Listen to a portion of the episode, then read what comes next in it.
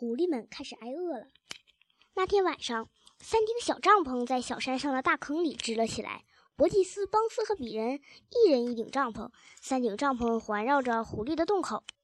三个饲养场主坐在帐篷旁边吃着饭。伯吉斯吃的是三只布丁焖鸡，邦斯吃的是六个炸面圈，里面都塞着令人作呕的糊糊。比人喝的是两加仑的苹果酒。他们都把枪随身的放在身边。伯吉斯拿拿起一只热腾腾的鸡，把它凑近狐狸洞口。你能闻着这个吗，狐狸先生？他说：“美味的嫩鸡呀，你怎么不上来吃啊？”浓浓的鸡味飘飘进了地道，一直飘到了狐狸们蹲着的地方。哦，爸爸！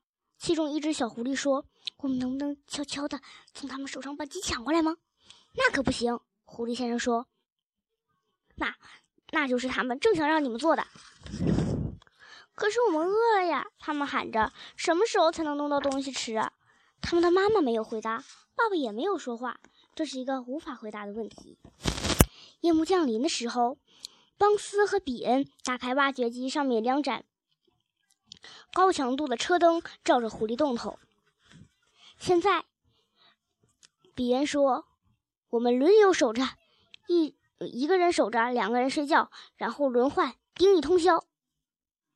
伯吉斯说道：“要是狐狸挖了一个穿山的洞，从另一边跑出来了，怎么办？你没想到这一点吗？”我当然想到了。碧眼装着有先见之明的样子说：“那么说下去，把答案告诉我们。”伯吉斯说道。比恩从耳朵里挖出了一小团黑黑的东西，并用手指把它弹掉。你们的饲养场里面有多少干活的人？三十五个人。伯吉斯说道。我有三十六个人。邦斯说道。我有三十七个人。比恩说。这样就有一百零八个人。嗯，我得命令他们把这座山包围起来，每个人都要带一支枪和一个手电筒，那样狐狸就跑不掉了。于是饲养场里面接到了命令。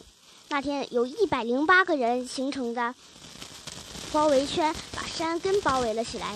他们用棍棒、长枪、斧子、手枪以及各种可怕的武器把自己武装了起来，这样就使一只狐狸，甚至说任何一个动物，就不就都不可能从这座小山里逃出去了。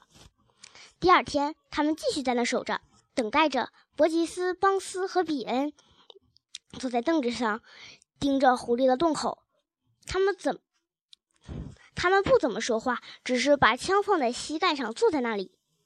狐狸相信，狐狸先生时不时的向洞外爬出了一点点，用鼻子嗅一嗅，然后爬回去说：“他们还在那儿呢。”你敢肯定吗？